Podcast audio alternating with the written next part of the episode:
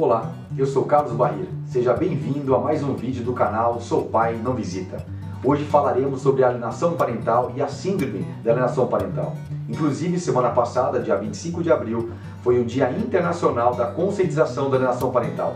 Para tanto, discutiremos o conceito, o objetivo do alienador ou da alienadora, aspectos é, em relação ao modus operandi do alienador. Falaremos porque a síndrome da alienação parental ainda não é reconhecida na Organização Mundial de Saúde como uma doença, né? porque não está inscrita ainda no CID, né? na Classificação Internacional de Doenças. Então continue acompanhando o nosso vídeo. Vamos para cima!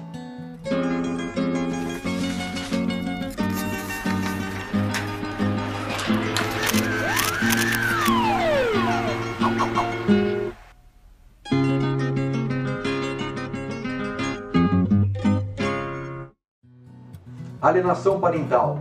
Você sabe o que é isso? A alienação parental é considerada de várias formas, desde implantação de falsas memórias ou mais forte, o mais triste, órfãos de pais vivos.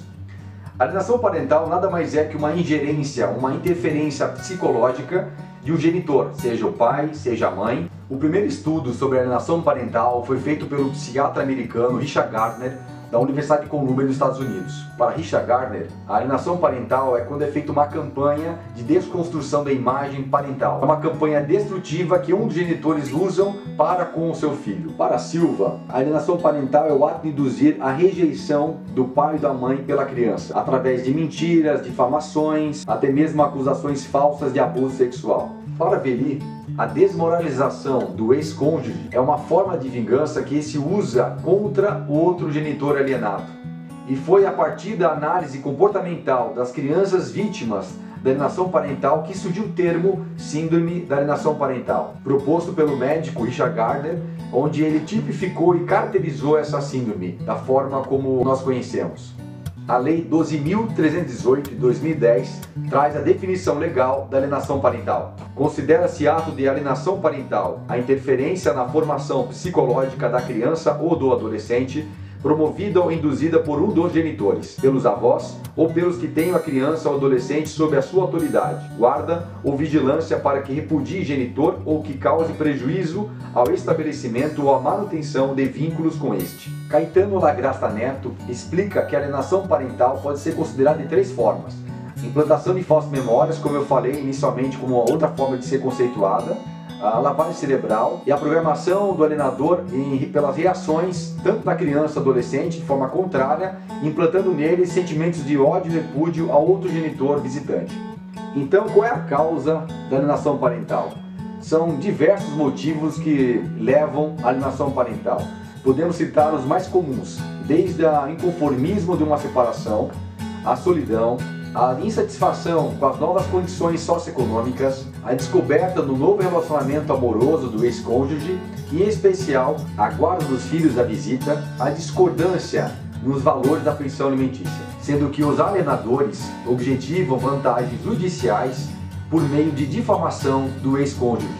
Enfim, o objetivo, a finalidade do alienador é quebrar o vínculo socioafetivo emocional da criança com o alienado.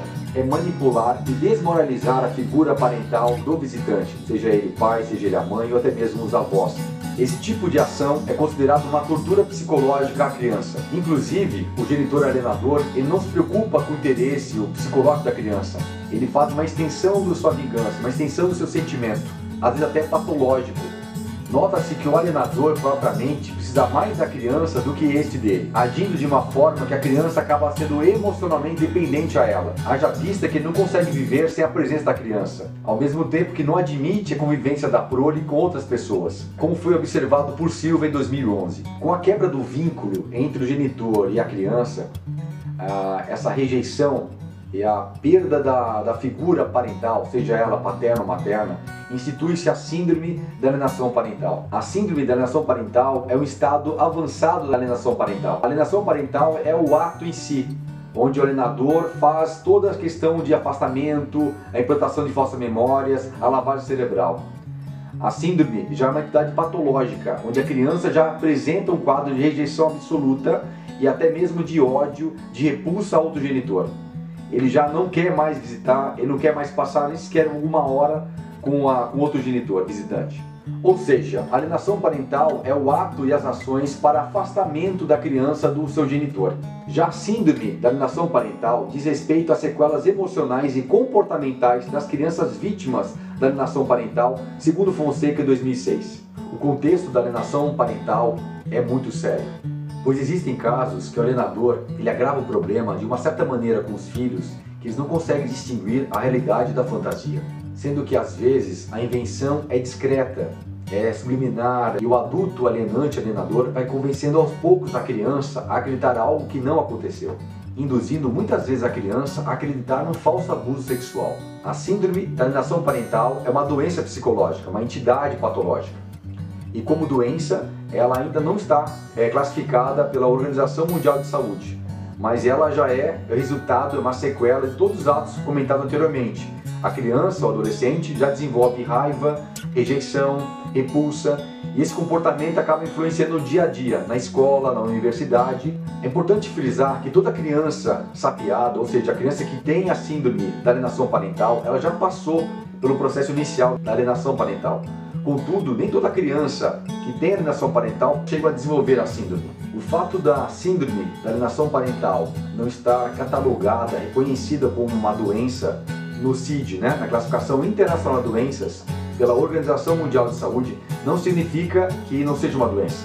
Muitas das doenças reconhecidas atualmente, como depressão, o soro positivo, né, o HIV, e alguns tipos de câncer, demoraram anos e décadas para ser registradas e reconhecidas como doenças pelo CID ou pela Organização Mundial de Saúde.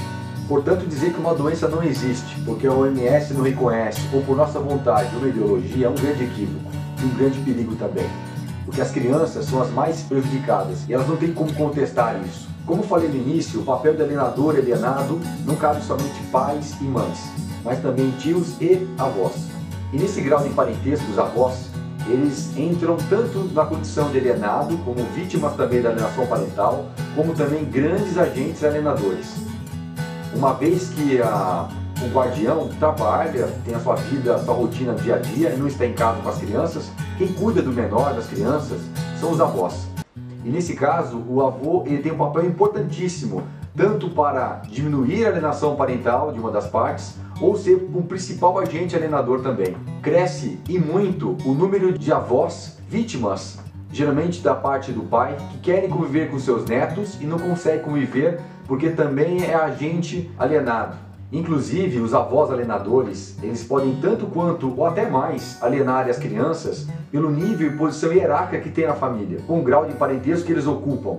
Para quem ainda quiser saber um pouco mais, aprofundar mais desse, dessa questão tão triste e tão perigosa da alienação parental, vale a pena consultar na internet a Liliane Santi, uma psicóloga judiciária, onde ela tem até um beabá da alienação parental.